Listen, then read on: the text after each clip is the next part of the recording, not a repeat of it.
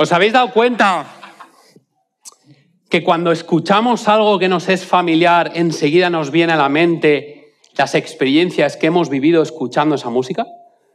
Pasa lo mismo con el sonido y con los olores. Y con eh, esta última canción de María Carey, sabemos que empieza la Navidad, oficialmente empieza la Navidad. Ayer fue Black Friday, el jueves, el jueves Thanksgiving, y empieza oficialmente la Navidad. Aunque en Costco y en otros supermercados la Navidad empieza en agosto, y yo sé que algunos de vosotros que estáis enfermos empezasteis a colocar los adornos de Navidad hace un mes.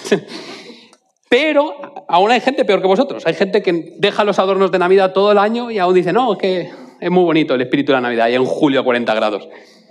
Pero es verdad que cuando escuchamos cosas que nos son familiares, enseguida la mente se nos va hacia esas experiencias que hemos vivido. Y esta es mi pregunta, y te va a parecer una pregunta que a lo mejor te la he hecho más veces y que a lo mejor puede ser obvia o no tan obvia. ¿Cómo suena la voz de Dios? ¿Qué experiencias te trae? ¿Qué recuerdos? ¿Qué memorias te trae la voz de Dios? Y a lo mejor tú estás pensando, pues si yo no escucho la voz de Dios nunca, no sé cómo suena. Otros me podéis decir, es que la voz de Dios suena, pero no suena como hemos escuchado esta música. Tiene otros, otras melodías, otros ritmos, otras tonalidades. La voz de Dios no se percibe como una voz normal. La pregunta es, ¿cómo se escucha la voz de Dios? Y tengo un texto para ti. Romanos capítulo 10, versículo 14. Como siempre no salen los textos, no sé cómo lo hago. Pero Pablo dice en Romanos 10, pero ¿cómo pueden ellos invocarlo para que los salve si no creen en Él? Pablo está hablando de las personas que aún no han conocido a Dios, que aún no han escuchado esa voz. Y tú hoy estás aquí y quizá tienes la seguridad de que tú sabes cómo suena la voz de Dios. Al igual que sabes cuando cantaba Freddie Mercury, al igual que sabes cuando cantaba María Carey o Cari o como sea, Dean, no sé cómo se pronuncia. Eh, da igual, todos sabemos, conocemos a María, María la de Navidad. no sabemos exactamente cómo suena la voz de Dios muchos de nosotros. O puede que haya alrededor de nuestra vida, en nuestro día a día, gente que no sabe la voz de, Dios, no la conoce, no creen en Él. ¿Cómo lo van a escuchar? Pablo continúa. ¿Cómo pueden creer en Él si nunca han oído de Él? Si es que es obvio, ¿no? Pablo muy listo. ¿Cómo van a saber cómo es la voz de Dios si nunca la han escuchado? ¿Y cómo pueden eh, oír de Él a menos que alguien se lo diga? Aquí está la clave. ¿Os dais cuenta de la lógica de Pablo? ¿Cómo vas a saber quién es Dios si nunca has escuchado su voz? ¿Cómo vas a escuchar su voz si nunca nadie te ha dicho cómo suena su voz? Y ahora viene la siguiente pregunta. ¿Y cómo irá alguien a contarles sin ser enviado? Es decir, ¿cómo van a escuchar la voz de Dios si nadie les dice cómo suena? ¿O cuál es la voz de Dios? O al menos qué dice la voz de Dios. Y aquí por eso Pablo continúa diciendo, por eso las escrituras dicen, qué hermosos son los pies de los mensajeros que traen buenas noticias. Y mientras tú estás leyendo este, estos textos de Pablo, que Pablo escribió en el siglo I, hace ya unos cuantos años, quizá te estás preguntando, ¿y quiénes son los enviados? ¿Quién se supone que tiene que hacer esto? ¿A los que les pagan por hacer esto? ¿Yo? ¿Quién se supone que tiene que hablar a las personas que no saben cómo suena la voz de Dios acerca de cómo es su voz? Y tú puedes estar preguntando, pero si ni siquiera yo sé a veces cómo es la voz de Dios, ¿cómo le voy a contar a los demás cuál es la voz de Dios? Pero Pablo está preocupado. Pablo está preocupado porque dice, necesita la gente, necesita que haya personas que les hablen de Dios. Y este es el último deseo. Hoy acabamos la serie de la voz y es el último deseo de Jesús. ¿Os acordáis que cuando hemos estado oyendo durante toda la serie, como cuando Jesús resucitó, apareció unas cuantas veces a sus amigos y les dijo unas cuantas cosas? Y hoy es la última la última que hemos elegido, que he elegido para transmitiros a vosotros, y me parece que es el último deseo de Jesús, ¿vale? Lo vamos a encontrar en Mateo 28 y vamos a leer versículos 16 y 17 primero, ¿de acuerdo? Jesús dice, bueno, la, la Biblia nos cuenta que entonces los once discípulos salieron hacia Galilea y se dirigieron al monte que Jesús les había indicado. Cuando vieron a Jesús, lo adoraron, pero algunos de ellos dudaban. Nosotros no conocemos ese monte, Solo estamos leyendo, a veces cuando leemos la Biblia podemos pasar algunos detalles por alto. No conocemos el monte al que se dirigían, pero los discípulos sí.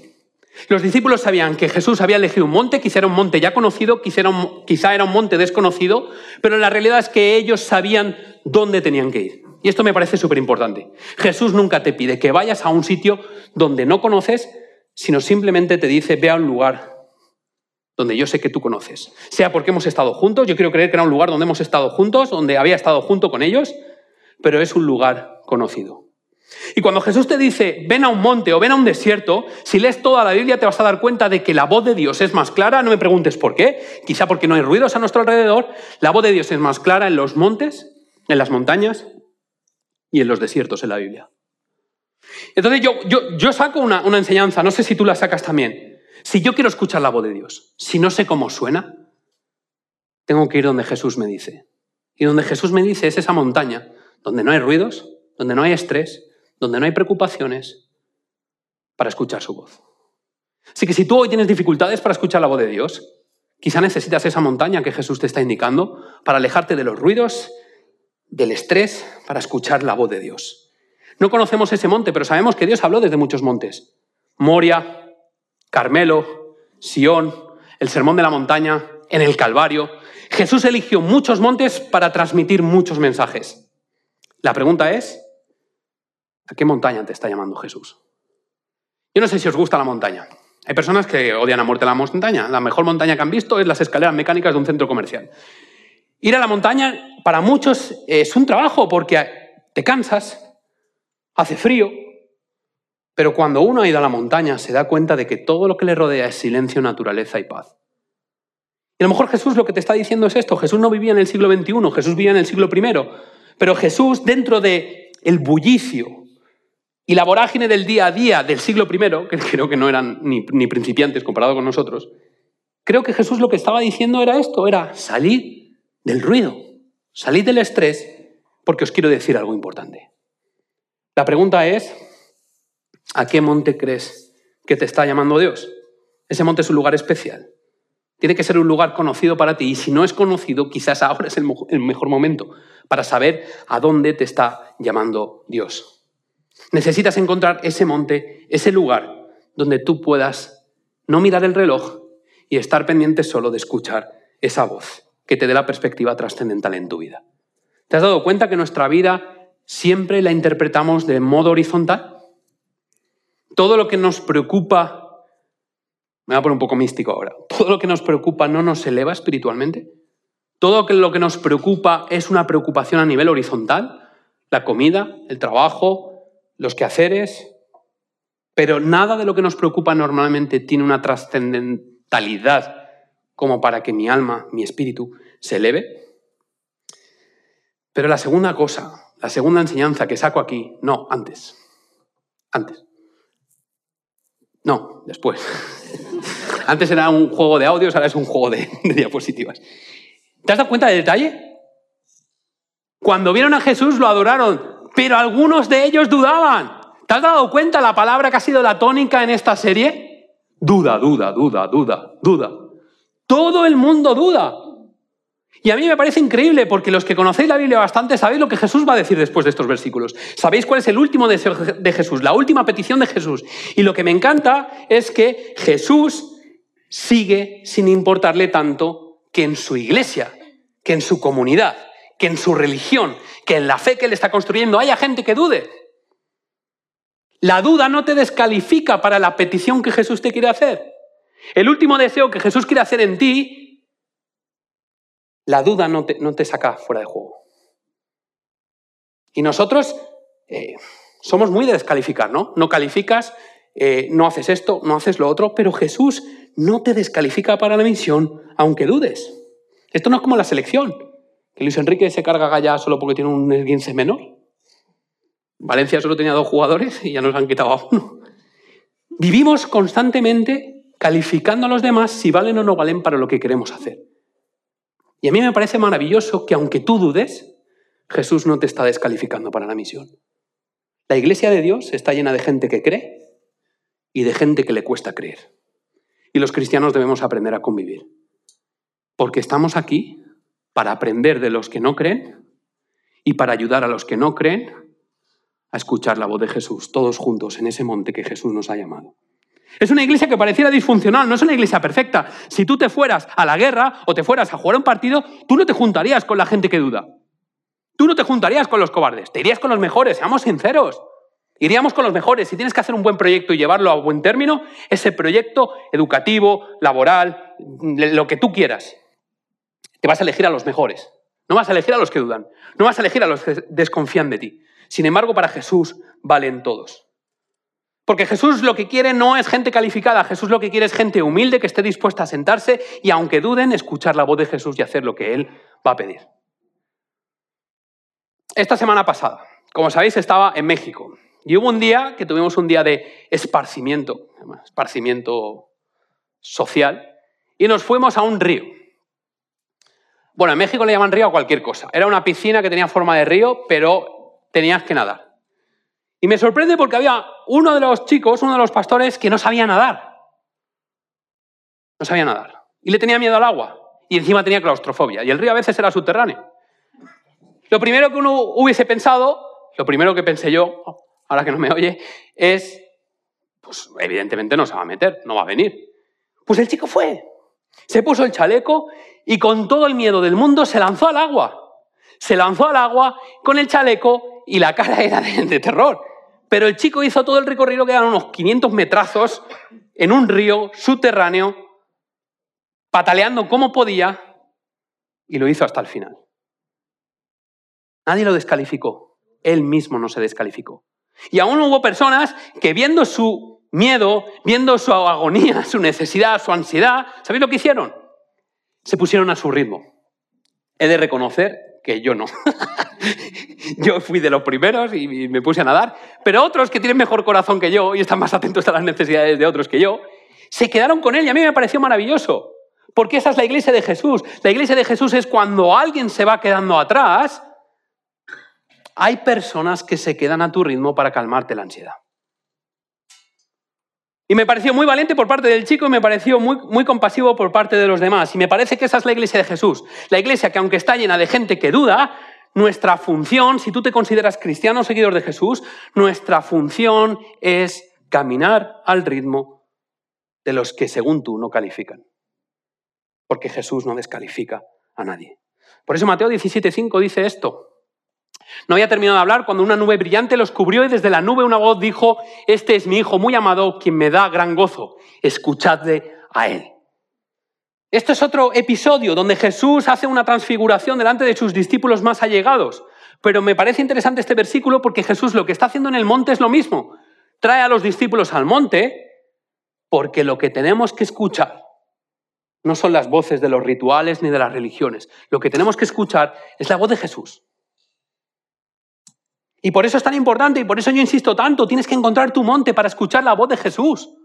La voz de Jesús, transmitida en la Biblia, en este libro. Pero necesitas escuchar la voz de Jesús y ayudar a otros para que escuchen la voz de Jesús. Y esto es lo importante que Jesús quiere decirnos. Este es el corazón del mensaje, eh, la esencia de lo que Jesús quiere para nosotros como su último deseo. Antes de marchar, antes de marchar. Siguiente versículo, Mateo 28, 18 al 20. Jesús se acercó y dijo a sus discípulos, se me ha dado toda autoridad en el cielo y en la tierra. Por lo tanto, vayan y hagan discípulos de todas las naciones, bautizándolos en el nombre del Padre, del Hijo y del Espíritu Santo. Enseñen a los nuevos discípulos a obedecer todos los mandatos que les he dado. Y tengan por seguro esto, que estoy con ustedes siempre hasta el fin de los tiempos. Y algo aquí me parece maravilloso. Si en vez de Jesús hubiese sido una persona religiosa, no nos habría citado en un monte, nos habría citado en el templo. El corazón, el centro neurálgico de la religión. Los habría llamado al lugar más sagrado para su fe. Les habría dicho, si hay algo que os tengo que pedir antes de marcharme, tiene que ser en el templo, el lugar sagrado donde está la presencia de Dios.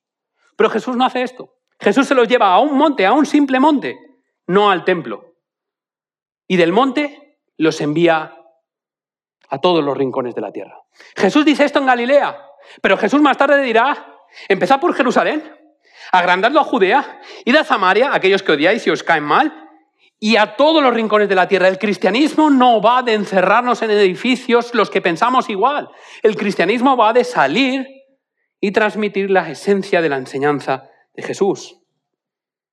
Jerusalén, Judea, Samaria y hasta lo último de la tierra. Pero Jesús quiso decir esto en el mismo punto en el que comenzó a llamarles a todos ellos. Un monte, una montaña, lo más simple del mundo.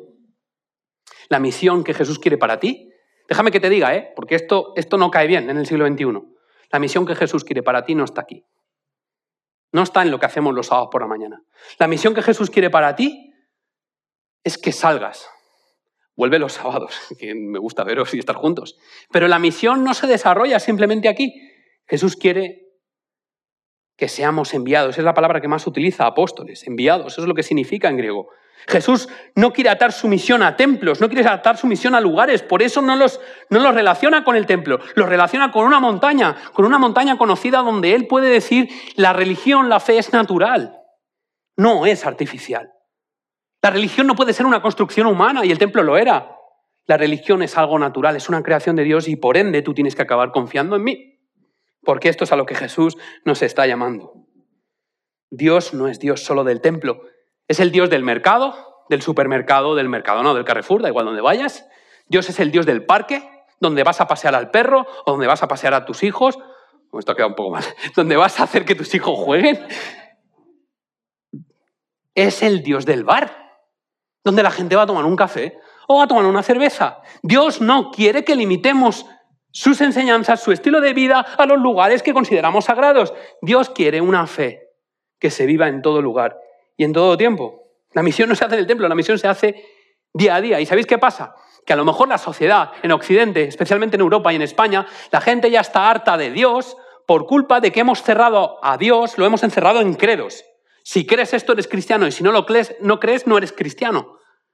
Y Dios no se ata a credos. No podemos encerrar a Dios en una cajita. Dios es más acciones que credo. Con esta misión Dios no nos está llamando, Jesús no nos está llamando a una ética, a una moral. Jesús nos está llamando a un estilo de vida. Un estilo de vida donde tú puedes aprovechar cualquier momento de tu vida, cualquier conversación, cualquier mirada, cualquier lo que sea, para mostrar a Jesús. Para Jesús, los conceptos no son más importantes que la vida misma. Y por eso Él intenta funcionar los conceptos y las enseñanzas que Él tiene en la vida que Él desea que vivas. Porque sabe que es la vida más completa que tú puedes tener. De todos estos verbos en griego, fíjate que él no define con ideas lo que es seguir a Jesús. Él, su último deseo no es cree esto, cree esto, cree esto, sino haz. Haz discípulos, bautiza, enseña. Todos son verbos y sabéis, de todos los verbos solo hay uno que está en imperativo. ¿Sabéis cuál es? Hacer discípulos. Y esta es la pregunta, ¿cómo voy a hacer yo discípulos? ¿Cómo voy a hacer yo amigos de Jesús si alguien que no es amigo de Jesús no va a estar aquí un sábado por la mañana? No lo habéis pensado, ¿eh? Un poco trampa, ¿no? ¿Cómo voy a hacer amigos de Jesús? ¿Cómo voy a hacer que los amigos de mis amigos sean mis amigos? ¿Te acordáis? Objetivo Birmania, años 80, creo. ¿Los amigos de mis amigos son mis amigos? ¿Cómo voy a hacer que los amigos conozcan a mi amigo Jesús aquí? Si solo hablamos de Jesús. Tendré que empezar donde ellos están. El bar, supermercado, el parque, donde sea. Mi vida tiene que ser una transmisión, no de lo que creo solo, sino de lo, que vivo. ¿Os habéis dado cuenta que los cristianos somos súper buenos diseccionando o separando lo que es sagrado y lo que es profano? Venimos el sábado, los domingos, los fines de semana, los cristianos nos solemos juntar en fin de semana.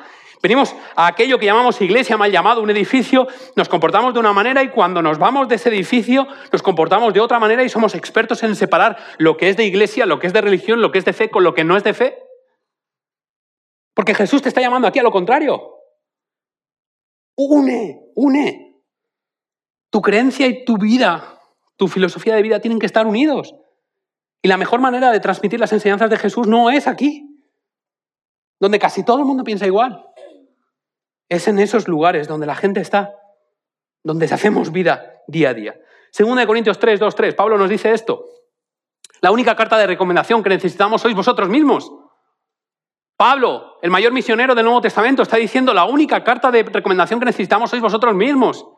Vuestras vidas son una carta escrita en nuestro corazón. Todos pueden leerla y reconocer el buen trabajo que hicimos entre vosotros. Es evidente que sois una carta de Cristo que muestra el resultado de nuestro ministerio entre vosotros. Esta carta no está escrita con pluma y tinta, sino con el Espíritu del Dios viviente. No está tallada en tablas de piedra, sino en corazones humanos lo que Jesús te está pidiendo. La misión no es una declaración. es un estilo de vida. Estamos hechos a imagen y semejanza de Dios y esto significa amar a los demás. La declaración de intenciones de Dios, que es un estilo de vida, es el arte de las relaciones, cómo te relacionas con los demás. Al final la religión es esta, amar a los demás, amar a Dios y amar a los demás. ¿Cómo amas a los demás? ¿Cómo transmites las enseñanzas de Dios? Te digo cómo. Puedes tomar nota en el móvil, puedes tomar nota mentalmente o puedes ignorar lo que te estoy diciendo. Pero haz algo. Uno, Tú piensas, pues a lo mejor no conozco a tanta Biblia y no puedo transmitir tanto a Dios como yo pensaba. Número uno, puedes tener una actitud positiva, amigable. Puedes ser esa persona en el trabajo que siempre está renegando de todo, de los políticos, de la guerra, de los precios. De... Puede ser eh, la agonía del trabajo, vez de la alegría de la huerta, la agonía de la huerta. Puede ser esa persona que siempre está en la cara B, en la cara negativa de la vida. O puede ser una persona que aporta algo de luz, algo de esperanza. Bueno, pues los precios están caros. Pues yo que sé, España gana un 7-0. Algo, siempre hay algo bueno que sacar. Yo que sé, la gasolina está volviendo a subir, pero mira, Carrefour ha hecho una oferta de 3x2 en turrones. Pues oye, algo bueno hay. Intenta sacar la positividad, saca sonrisa a la gente, muéstrale a la gente que aún vale la pena vivir. ¿Sabéis cuánto se ha triplicado? Ya lo he dicho. ¿Sabéis cuánto se ha multiplicado los números de, de suicidio? Tres. Por tres en España, en este país. Tú puedes ser esa persona que aporte un poco de positivismo a la vida, que ya es triste de por sí. ¿Sabes otra cosa que puedes hacer? Humildad. Humildad. Puedes ser la persona más eh, humilde del grupo, aportar, no, no, no a ver quién puede más, no a ver quién es más chulo, sino aportar humildad.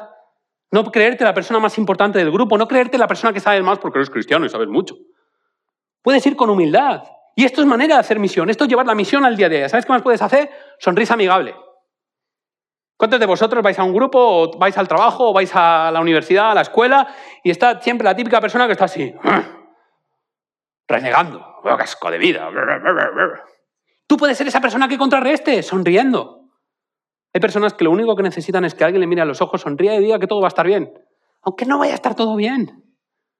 Pero necesitamos quitarle drama a la existencia. ¿Sabes qué es importante y qué puedes hacer si no sabes mucha Biblia? Si no puedes transmitir todo lo que tú te gustaría de la Biblia. Escucha activa. ¿Cuántas veces os han hablado así? Ah, sí, sí. Sí, sí, qué bueno. Y no le estabas preguntando preguntas de sí o no, pero la persona te está respondiendo sí o no porque está más pendiente de esto que de ti. ¿Cuántos de nosotros somos capaces de hacer una escucha activa? De que cuando alguien te está contando realmente un problema, tú le escuchas. Que cuando alguien no te está contando un problema, pero te está contando algo que le parece importante, tú estás escuchando. Porque el siglo XXI es la era donde estamos más preocupados por nosotros mismos que por los demás. Haces la misión. Cuando te sientas, o no hace falta que te sientes, te puedes quedar de pie, pero escuchas atentamente a la persona. Porque ¿sabes qué? Cuando escuchas atentamente le estás dando a la persona la dignidad y la importancia que se merece como ser humano. Otra cosa que puedes hacer, Estar atento a las necesidades. Se llama discernir las necesidades. Porque cuando tú haces escucha activa y no estás pensando en el partido o no estás pensando en lo que tienes que comprar, o no estás pensando qué rollo me está contando con todo lo que tengo que hacer, cuando tú realmente estás escuchando a la persona, uy, detectas que hay ciertas necesidades. Afectivas, emocionales, igual es lo mismo, pero me vale. Eh, económicas, de comunidad. Igual la persona se siente sola, Igual la persona se siente incomprendida. Pero solo cuando escuchas activamente es cuando tú detectas las necesidades de otro. Y eso es lo que realmente Jesús te está diciendo. Jesús está diciendo, amar al prójimo significa que dejes de ser tan egoísta y estés pendiente de los demás. ¿Habéis visto cuántas cosas podemos hacer? No hace falta que vayamos puerta a puerta ni que vayamos ahí en medio de por la puerta del sol diciendo, oh, arrepiéntete porque el fin se acerca. No hace falta hacer esas cosas. Podemos hacer lo que Jesús nos pide en el día a día, haciendo cosas que la gente necesita. Espérate, que me quedan tres. Saber estar en silencio cuando es necesario. Nos cuesta callarnos. Algunos tenemos la necesidad imperiosa, de hablar. Culpa mía. No, sé estar callando. Tú me cuentas algo, necesito estar metiendo baza. Yo qué sé, tendré defecto de colaborador de Sálvame o algo, pero necesito estar... No sé, lo tengo que trabajar, pero no sabemos guardar silencio. No sabemos escuchar activamente y guardar silencio para que la persona se exprese. Sinceridad. Nos falta. Otro punto. Necesitamos sinceridad para cumplir la misión de Jesús. Pero sinceridad con tacto, ¿eh? Porque yo ya sé que alguno de vosotros es como, no, no, yo siempre digo la verdad, guste o no, ya, claro.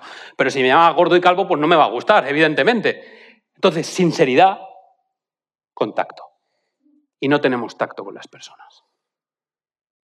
¿Cuántas cosas podemos hacer para mostrar a Jesús sin hablar de Jesús? ¿Cuándo vamos a entender que hacer la misión de Jesús no es tanto hablar, sino actuar? ¿Cuántos de nosotros podemos llevar a Jesús al supermercado, a la plaza, al Carrefour, al Mercadona, al cine, al fútbol, al bar, al trabajo, a la universidad? ¿Cuántos de nosotros podemos llevar a Jesús no por decirte Mateo 23, eh, Salmo 23 de memoria, sino simplemente intentando reflejar el carácter de Jesús, la manera en que te escucho, la manera en que te hablo, la manera en que te atiendo, la manera en la que hago cosas por ti? Último, Tiempo. Lo que menos tenemos en el siglo XXI es tiempo. ¿Tú te has dado cuenta lo valioso que es que tú entregues tiempo a una persona? Y en realidad todo está interrelacionado. Cuando tú escuchas a una persona pensando en discernir sus necesidades, estás dedicando tiempo de calidad en esa persona. ¿Te das cuenta cuántas veces exigimos tiempo para nosotros de los demás? Pero no pensamos en el tiempo que damos a los demás. Porque podríamos estar cayendo ahora en el error, que nos conocemos, ¿eh?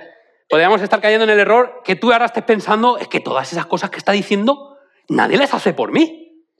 No lo estás entendiendo. No te estoy diciendo que tú pienses en cuánta gente va a hacer esto por ti. Te estoy pidiendo que como Jesús tú lo hagas por otros. Y estoy convencido que cuando tú lo hagas por otros, desarrollarás, imprimirás una cultura que tarde o temprano te va a revertir. Pero tú tienes que ser el agente de cambio. Tú tienes que empezar a hacerlo. Tiempo cuando se necesita. Tiempo cuando realmente se necesita. Había un padre y un hijo. Y el hijo era un empresario de éxito. Y el hijo le dijo, papá, tengo muy poco tiempo. No tengo tiempo de celebrar mi cumpleaños, o sea, tengo tiempo de celebrar mi cumpleaños, pero no de prepararlo. Así que prepárame un gran cumpleaños, yo te pago lo que sea, yo, yo pago, no pasa nada. Hay mucho dinero aquí. Yo pago lo que sea y te voy a dar la lista de mis amigos. Tú llama a todos mis amigos y realmente prepara tú toda la actividad, ¿de acuerdo? El padre preocupado dice, pero ¿cómo te voy a preparar yo tu cumpleaños? Es tu cumpleaños, tú sabes lo que te gusta, tú sabes a quién quieres invitar. No, no, mira, tú coges mi agenda, tú llamas a todo el mundo y me preparas lo que tú quieras. Cuando llega el día del cumpleaños, el hijo llega al lugar donde el padre le había dicho y solo tiene a cuatro amigos. Y dice, papá, ¿pero qué has hecho? Si yo tengo una agenda de 200 personas. ¿Cómo que solo has llamado a cuatro? ¿Pero qué has hecho? ¿Qué actividad les has dicho que íbamos a hacer? ¿Sabes qué le dijo el padre? Le dijo, mira, hijo, para ser, sincero, no les he invitado a tu cumpleaños. Les he dicho que tenías un problema grave y que necesitaba que tú, eh, necesitaba que ellos vinieran a hablar contigo. De los 200 solo han acudido cuatro. ¿Cuántos en Instagram podéis decir que son vuestros amigos de verdad? ¿Cuánto del tiempo que dedicamos a los demás realmente lo consideramos valioso? Necesitamos dedicar tiempo a las personas. Último texto, Juan 15, 15. Jesús no te está pidiendo esto, porque es Dios y tú tienes que obedecer. nunca, nunca, aunque la religión lo haya transmitido de otra manera, nunca Jesús te ha impuesto algo. Jesús no te quiere ver como un esclavo. Dice, ya no os llamo esclavos porque el amo no confía sus asuntos a los esclavos. Vosotros ahora sois mis amigos porque os he contado todo lo que el Padre me dijo. Este es el último deseo de Dios. El último deseo de Dios es que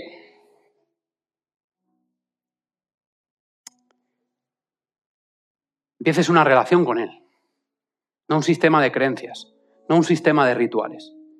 El último deseo de Dios es que lleves esta fe, esta vida, esta relación con Dios a tu día a día. Tu fe no es lo que pasa aquí los sábados por la mañana. Tu fe es lo que pasa cada minuto de tu día.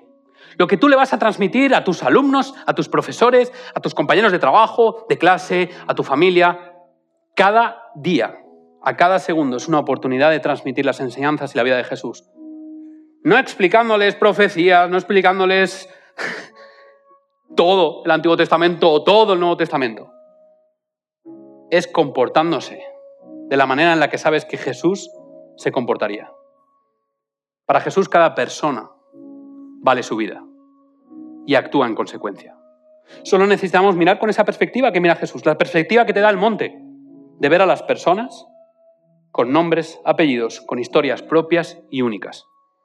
Y por eso te invito, no te desafío, te invito a que lleves a Jesús a la vida real, a que lo saquemos de aquí, a que en cada día, con cada persona que te encuentres, la manera en la que le miras, la manera en la que le tratas, la manera en la que le cedes tu posición, la manera en la que le pides perdón, la manera en la que escuchas, la manera en la que atiendes, la manera en la que le entregas tiempo, sea un reflejo de Jesús.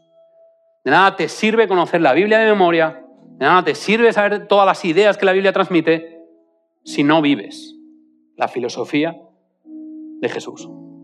Así que me gustaría que en este tiempo, como siempre hacemos en cero, o casi siempre, tengas un tiempo para reflexionar.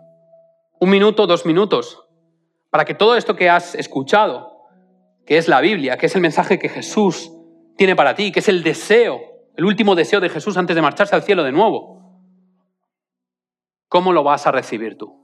¿Qué quieres hacer? Si hay algo que Jesús siempre te dio es libertad. Te puedes ir a casa y, y volver como has venido, pero te puedes ir a casa convencido o convencida de que necesito llevar a Jesús, necesito llevar a mi amigo al día a día a la manera en la que trato a todos los demás. Te dejo un minuto para que puedas reflexionar, orar, llámalo como quieras, pero un minuto, dos minutos para que puedas reflexionar acerca de esta historia que acabamos de escuchar.